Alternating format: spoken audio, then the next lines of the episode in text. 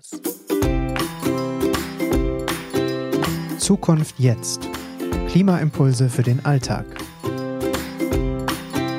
Mit Cordula Weimann. Mir gegenüber begrüße ich Professor Dr. Harry Lehmann, Mitbegründer des gemeinnützigen Vereins Leben im Einklang mit der Natur. Harry Lehmann ist ein echtes Urgestein in Sachen Klimaschutz. Er ist seit 38 Jahren Visionär und Vordenker im Bereich 100 Prozent erneuerbarer Energien, also konkret Photovoltaik und Windkraft. Bereits 1988 hat er gemeinsam mit dem Politiker Hermann Scher Eurosolar gegründet. Hermann Scher bekam für sein Engagement im Bereich erneuerbarer Energien übrigens den alternativen Nobelpreis. Noch Anfang der 90er Jahre wurde er von Mitgliedern des Vorstandes von RWE auf Podiumsdiskussionen ausgelacht, als er sagte, dass Strom in Deutschland komplett aus erneuerbaren Energien hergestellt werden kann. Er war neun Jahre lang im Think Tank am Wuppertaler Institut in leitender Position und die letzten 16 Jahre Fachbereichsleiter am Umweltbundesamt in Berlin-Dessau in Nachhaltigkeitsstrategien. Hallo Harry, schön, dass du da bist. Hallo, freut mich hier zu sein. Harry, ich fall mal mit der Tür ins Haus. Das letzte Video, was ich mir angeschaut habe, war ein WDR-Video und dort wurde Bezug genommen auf das Fraunhofer Institut. Das hat nämlich ausgerechnet, dass bei einer 40 kWh Batterie es 72.000 Kilometer dauert, bei einer 58 kWh Batterie 100.000 Kilometer und bei einer 95 kWh Batterie sogar 160.000 Kilometer, bis ein Klimavorteil im Vergleich zu einem Diesel entsteht. Da denkt man als Verbraucher, so ein Blödsinn, die ersten 160.000 Kilometer belaste ich die Umwelt mehr, als ich es in meinem normalen Auto getan habe. Das würde bei einem Jahresverbrauch oder bei einem Jahreskilometerschnitt von 20, 25.000 Kilometer bedeuten, die ersten acht Jahre fahre ich quasi gegen die Umwelt. Deswegen würde ich das gerne mit dir heute mal differenziert anschauen. Die erste Frage wäre, beim Fraunhofer-Institut wird gezielt vom Diesel gesprochen. Macht das einen Unterschied, ob ich den Vergleich zu einem Diesel ziehe oder zu einem Benziner? Ja, ein Diesel ist effizienter als ein Benziner. Und der Unterschied zwischen dem Diesel und dem Benziner ist, dass ich bei einem Vergleich mit dem Benziner rund 30 Prozent früher ähm, einen Vorteil für die Umwelt habe als im Vergleich zum Diesel. Also das heißt, bei einem, wenn ich den Vergleich mit einem Benziner bringe, statt mit einem Diesel, dann wäre also eine 40 äh, kWh Batterie äh, bereits bei, jetzt muss ich schnell rechnen, bereits bei circa 50.000 äh, Kilometern im Plusbereich. Ja. Und eine 58 kWh Batterie bereits bei 70.000 Kilometern ungefähr. Aber man muss jetzt mal vielleicht ein bisschen auseinanderdröseln. Wir reden ja von hier drei Kategorien an Fahrzeugen. Die eine Kategorie der Fahrzeuge sind die ganz schweren Fahrzeuge und die sind ja heute schon Blödsinn, weil wie viel Ressourcen, Material und ähnliches hineinkommt und die werden nicht besser, indem ich sie auf Elektroauto umstelle. Nehmen wir das andere Ende, die leichten Fahrzeuge und diese leichten Fahrzeuge, die in ihren 10 bis 14 Jahren Lebensdauer rund 160.000 Kilometer, más o äh, fahren, die sind schon nach 40.000 Kilometer gegen den Benziner oder nach 60, 70.000 Kilometer gegen den Diesel von Vorteil. Das heißt also, ich, wenn ich ein solches Auto heute kaufe, dann habe ich für die Umwelt etwas Gutes getan. Äh, jetzt frage ich nochmal nach. Ich höre da also raus, ähm, in einen SUV eine Elektrobatterie einzubauen, ist äh, genau das Gegenteil von sinnvoll. Das ja. ist ziemlich Blödsinn. Weil das Auto erstens viel zu schwer ist und weil zweitens diese Art von Auto äh, in dieser Wohnzimmerklasse einfach nicht mit der Zukunft vereinbar ist. Ist das so richtig? Ja, ist richtig. Das ist ein kleiner Panzer, den ich dann elektrisch bewege und weil er so schwer ist, brauche ich mehr Batterien. Weil, er so, weil ich so viel mehr Batterien brauche, brauche ich noch mehr Batterien. Ich brauche noch mehr Elektromotor. Das heißt, es ist ein nach oben hin negative Entwicklung, wenn ich ein SUV mit Elektro ausstatten würde. Und deswegen sind alle Elektroautos, die sinnvoll sind, auch Autos, die leicht gebaut sind. Also das heißt, um ein Elektroauto sinnvoll zu machen, muss ich die gesamte Bauweise, Karosserie und alles drum und dran völlig neu konzipieren und kann nicht einfach in ein vorhandenes Auto jetzt eine Elektrobatterie einbauen. Das ist richtig. Okay, gut. Und ich höre auch raus, es ist entscheidend, dass es halt leichte Autos sind und dass es ähm, dann sinnvoll ist, wenn ein Auto in einer Kompaktklasse oder in einer Kleinstwagenklasse sich bewegt. Ja. Und, und alles, was da drüber ist, ich sage jetzt mal SUV und Geländewagen und wie das alles heißt, also das, was eigentlich am meisten jetzt in Deutschland angemeldet wurde, das ist generell etwas, worauf wir in Zukunft grundsätzlich verzichten müssen. Habe ich das richtig verstanden? Der, der entscheidende Punkt ist Leichtigkeit.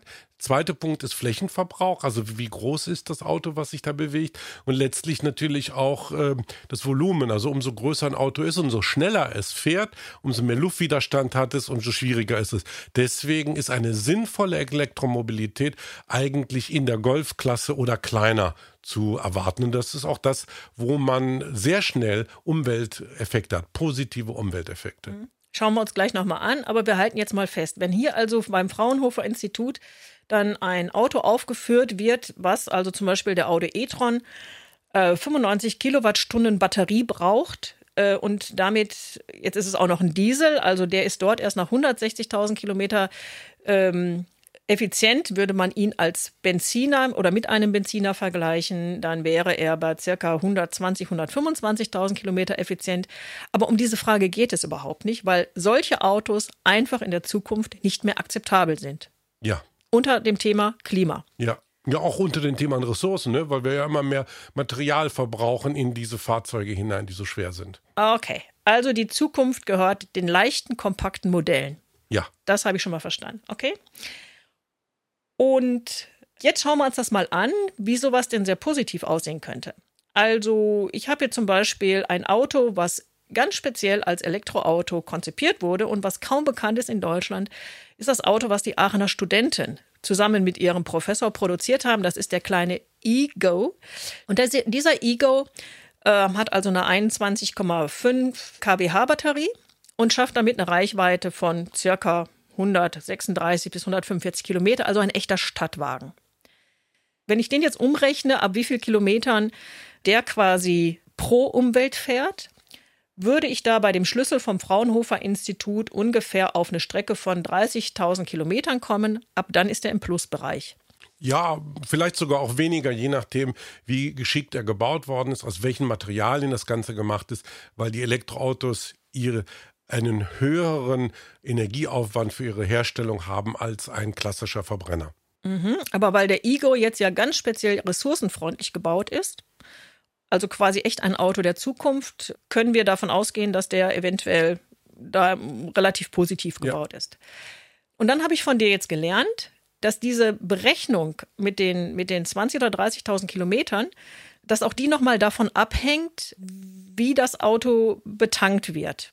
Also, dass es ein Unterschied ist, ob ich diesen Wagen jetzt, ich sage jetzt mal, komplett mit Naturstrom betanke zu Hause, weil ich einfach einen Naturstromanschluss habe, oder ob ich das mit dem Strommix berechne. Und das, was, glaube ich, in den Videos oder in den Berechnungen immer angegeben wird, ist grundsätzlich der Strommix. Das ist richtig. Wir haben ja heute nur einen bestimmten Anteil an erneuerbaren Energien, die treibhausgasneutral sind. Der wird ansteigen und ähm, dieser Strommix bestimmt dann meinen Verbrauch, meine Klimagase, die ich produziere, wenn ich mein Elektroauto belade, betanke.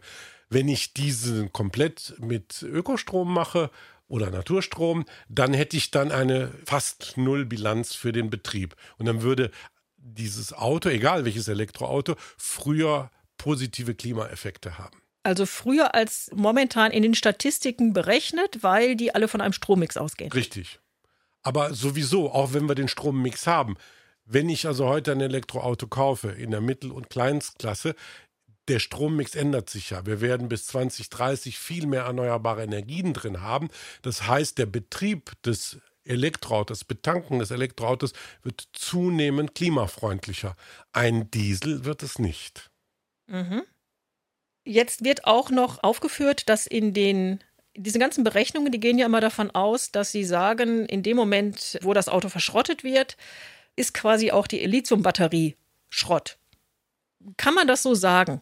Nein, nein. Das, ähm, also wenn wir mal ähm, Firma Tesla nehmen, die da ein Beispiel ist, die haben so drei Lebenszyklen. Sie haben auch eine eigene Batterienfabrik, by the way. Aber die gehen hin und benutzen erstmal für die erste Lebensphase ihrer Batterien das Auto, weil man da schnelle Ladezyklen braucht. In der zweiten Lebensphase gehen sie hin und benutzen diese Batterien für ihre Industrie, für ihre Solarsysteme. Und in der dritten Phase gehen sie hin und gehen in eine Regionalversorgung, sprich also Stromversorgung mit mehreren Häusern, die zusammen sind. Das bieten sie in den USA an, dass man dort quasi die Lebensphase der Batterie dreimal macht. Und dann am Ende wird das Lithium rezykliert. Also dann wird es am Ende auch nochmal recycelt. Ja. Das heißt also, diese Berechnung, die jetzt hier zum Beispiel in diesem Video vom Fraunhofer Institut im WDR lief, die ist eigentlich in dieser Form nicht umfassend, weil erstens, es wird mit einem Diesel verglichen statt mit einem Benziner. Beim Benziner wäre die Bilanz viel, viel besser, um 30 Prozent. Aber ich würde überhaupt nicht mit einem fossilen Treibstoff vergleichen, weil wir müssen raus. Also insofern, es gibt keine Chance für die Fortführung von fossilen Motoren. Also muss ich mir rausgucken, welche Alternative habe ich. Naja, aber die Aussage ist von denen, ja, das mag ja sein, dass keine Chance ist mit fossiler Energie.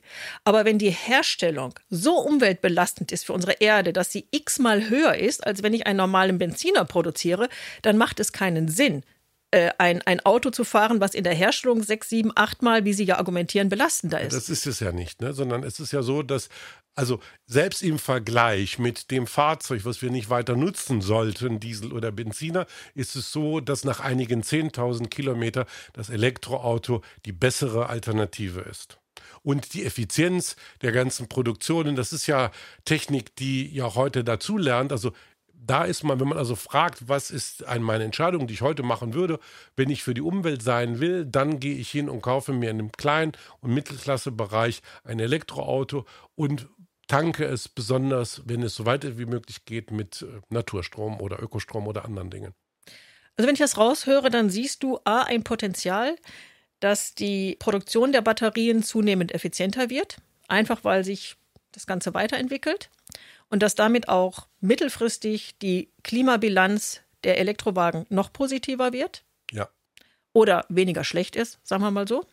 Ferner war die Aussage, einfach nur in ein normales Auto eine Elektrobatterie einzubauen. Ich glaube, das ist etwas, was die Deutschen gut beherrschen. Das greift zu kurz. Ja. Ich muss ein völlig neues Auto konzipieren, wenn ich mit Elektro fahren will. Mhm wir müssen uns grundsätzlich verabschieden von großen Autos im Straßenverkehr.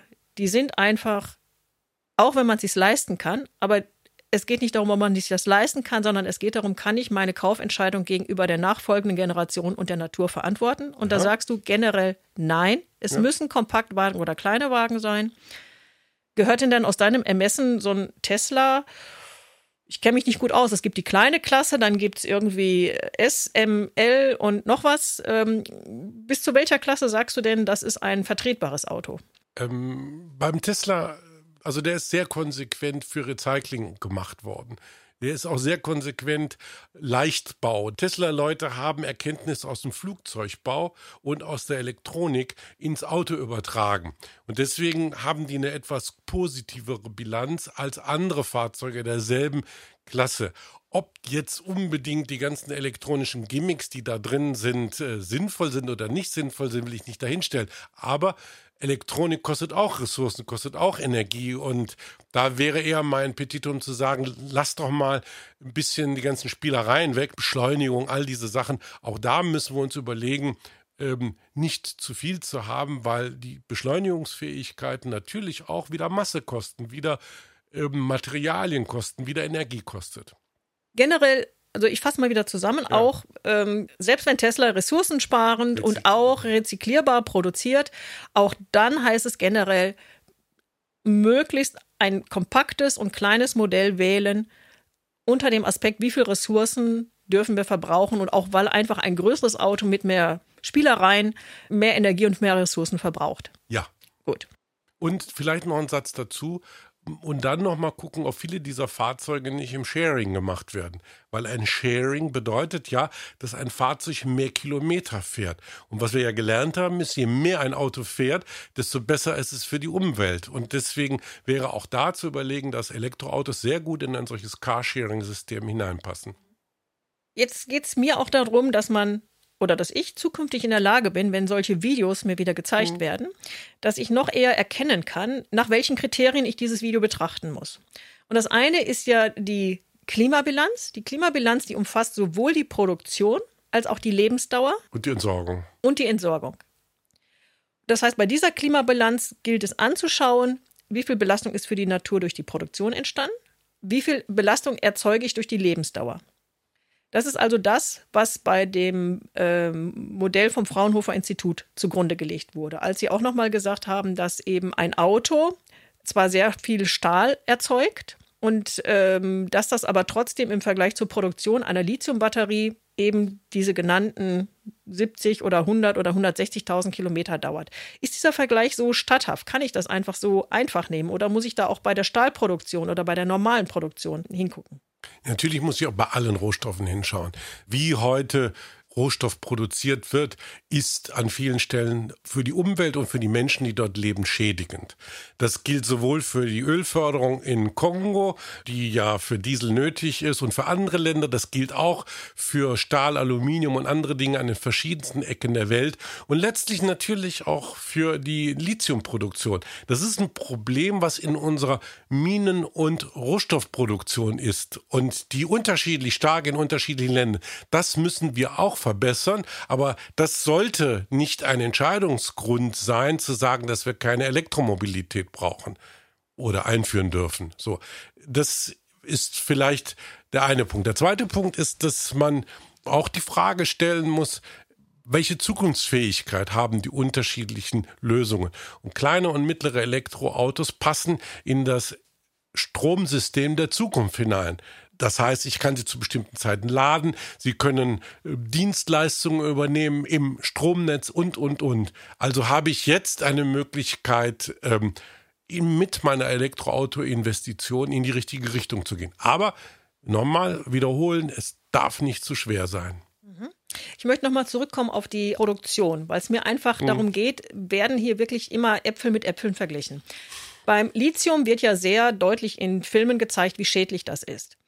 Es berichtet aber kaum jemand darüber, welchen Fußabdruck die Stahlproduktion hinterlässt. Können wir davon ausgehen, dass hier beides auf Augenhöhe gesehen wird oder werden hier eventuell Daten aus der Stahlproduktion nicht so bezüglich des Fußabdruckes erfasst? Also es sind viele Fußabdrücke nicht bekannt oder Rucksäcke, wie ich es immer nenne. Es sind manche auch nicht klar. Ich habe jetzt ganz bewusst die Ölproduktion in Kongo genommen, weil da braucht man gar nicht drüber zu reden, dass die äh, ökologisch absoluter Wahnsinn ist. Diese, äh, sagen wir mal, kongolesische ähm, Ressourcenproduktion, Ölproduktion, Koltan und alles Mögliche, geht natürlich negativ in äh, die Bilanzen der unterschiedlichsten Technologien hinein. Und das ist schwierig zu sagen, was ist schlimmer als das andere. Sehr schwierig. Wenn ich in einem Transformationsprozess bin, also mir überlege, welches Ziel habe ich, welche Vision habe ich von meiner Welt in 2050, dann werde ich heute bestimmte Technologien erst durch Lernpfade hindurchführen können und müssen, um sie dann umweltgerecht gerechter, nachhaltiger zu haben. Und da ist ganz klar, dass es äh, für die Dieselmotoren und die Benzinmotoren, für all diese Stahlungetüme keine Zukunft gibt. Und da muss ich so früh wie möglich durch diese Transformation hindurchgehen, damit meine Umwelteffekte, die positiven Umwelteffekte, so früh wie möglich kommen. Das ist jetzt ja nochmal ein deutliches Plädoyer, dass du sagst, wir sind bei dem Produkt Elektrowagen wird sich noch einiges entwickeln. Wir sind in einer Transformation die müssen wir gehen, weil das andere hat keine Zukunft, sagst du als Wissenschaftler und als Urgestein der Klimawende. Dann sag mir doch jetzt mal, wer hat denn ein Interesse daran, solche Videos in einer, äh, ich habe das Gefühl, es wimmelt davon. Und es gibt ja auch noch Leute wie Professor Lesch, der betont, dass da nicht die Zukunft liegt. Warum? Ich meine, Professor Lesch ist ein anerkannter Wissenschaftler und äh, WDR ist ein, ein öffentlicher Sender. Fraunhofer Institut ist ein namhaftes Institut. Worin besteht das Interesse, die Bevölkerung zu verunsichern, statt hier, ich sage jetzt mal, differenziert und objektiv aufzuklären, nämlich zu sagen, bitte keine Großraumwagen mehr, sondern es muss hingehen zum Kompaktwagen. Wir sind in einem Bereich, wo wir uns entwickeln, wo es noch viele Verbesserungsmöglichkeiten gibt. Warum? Ich verstehe das nicht. Also bei einigen Wissenschaftlern ist es so, dass sie besonders auf die regionalen Umwelteffekte beim Lithium schauen und andere Dinge nicht unbedingt im Blick haben. Oder dass sie sagen, dass die äh, oder die Weiterentwicklung von bestimmten Produkten nicht so stark sehen wie andere. Dann gibt es natürlich die Frage der Dringlichkeit der Klimafrage. Also wie dringlich ist das Klima? Wie schnell muss sich äh, im Verkehr, der bisher ja eher zugenommen hat in Deutschland mit den Klimagasen, wie schnell muss ich da in eine Klimawende hineinkommen? Und die Leute, die sagen, es muss schnell gehen, sagen dann, okay, wir müssen eine Geschwindigkeitsbegrenzung machen, wir müssen die Masse runterbringen der Fahrzeuge, wir müssen klein- und mittelgroße Wagen mit E versorgen, Elektromobilität und andere Typen an Fahrzeugen mit anderen erneuerbaren Energien bewegen die Zukunft ist nicht mehr fossil, das ist hundertprozentig klar, aber je nachdem, was ich habe, ob ich einen Schwerlast-LKW habe oder ob ich so ein Ego habe, die werde ich anders versorgen müssen. Und zwar so, dass sie möglichst klimaneutral und möglichst ressourcenschonend sind dass es natürlich Leute gibt, die Interesse daran haben, ja, das ist in dieser Welt so, es gehen Märkte verloren. Die deutsche Automobilindustrie hat sich in den letzten Jahrzehnten nicht dadurch ausgezeichnet, also vorauszugehen.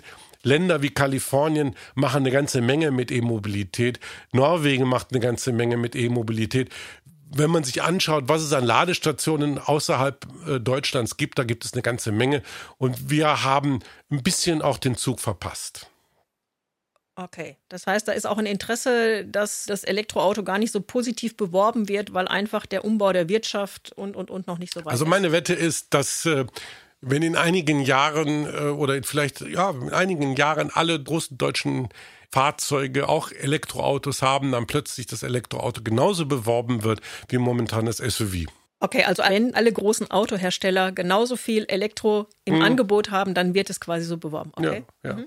Man muss es ja auch so sehen. Woran verdient ein großer Automobilexporteur? Er verdient an den schweren, großen Fahrzeugen. Er verdient an den Dienstfahrzeugen. Wir dürfen ja nicht vergessen, dass wir in äh, Deutschland ein Dienstfahrzeugprivileg haben. Wir machen da ja eine Subvention des Staates für schwere Fahrzeuge. Und da sind eine ganze Menge Interessen, die da zusammenkommen und die dazu führen, dass das Elektroauto desavouiert wird. Und das dauert halt. Und dann manche von diesen Videos sind ja auch wirklich. Äh, sorry. Also wenn ein Auto kaputt ist und einen Unfall macht und brennt, dann ist es ja nicht die Lithiumbatterie, die der Grund ist, warum das brennt, weil ich einen Unfall habe. Wenn ich mit einem Auto fahre, wo ich äh, 50 Liter Benzin habe und ich mache einen Unfall, brennt das Auto auch. Also da wird auch viel Panikmache gemacht. Mhm.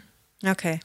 Also von deiner Seite höre ich raus, ja, dem Elektroauto der Klein- und Mittelklasse gehört die Zukunft. Autos der Komfortklasse oder wie auch immer gehört die Zukunft nicht. Von denen sollten wir uns im Sinne unserer Umwelt verabschieden. Mhm.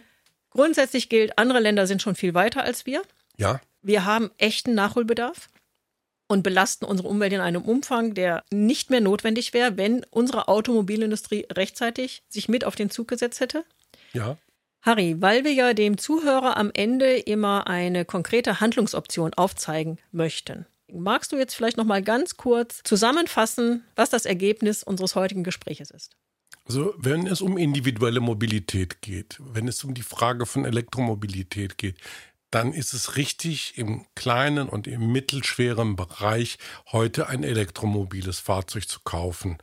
Schwere Fahrzeuge sind heute oder waren noch nie Zukunft. Alles, was mit Treibhausgasemissionen verbunden ist, also Diesel und Benzin, hat auch keine Zukunft, sollte man heute nicht kaufen. Und letztlich sollte man, um die Bilanz äh, der Fahrzeuge zu verbessern, auch auf Carsharing gehen. Gut, Jetzt gibt es ja auch noch Hybridwagen und es gibt auch noch Vertreter, die sagen, die Zukunft im Autobereich gehört dem Wasserstoff. Und das sind wieder. Synthetische Kraftwagen kann man auch noch dazu tun. Ne? Synthetische. Die, ja, wann sind die sinnvoll oder nicht? Genau. Und damit beschäftigen wir uns in den folgenden Podcasts. Wir werden also noch einen extra Podcast zum Thema Hybrid machen. Wir machen einen extra Podcast zu dem Thema Wasserstoffautos, ja oder nein. Und in dem Zusammenhang schauen wir uns auch die synthetischen Kraftstoffe an und wir schauen überhaupt auf Elektromobilität der Zukunft. Ich danke dir, Harry. Dankeschön. Danke.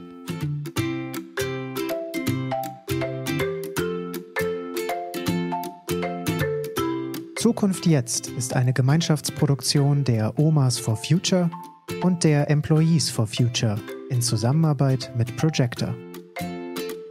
Weitere Informationen, wie du uns unterstützen kannst, findest du in den Show Notes.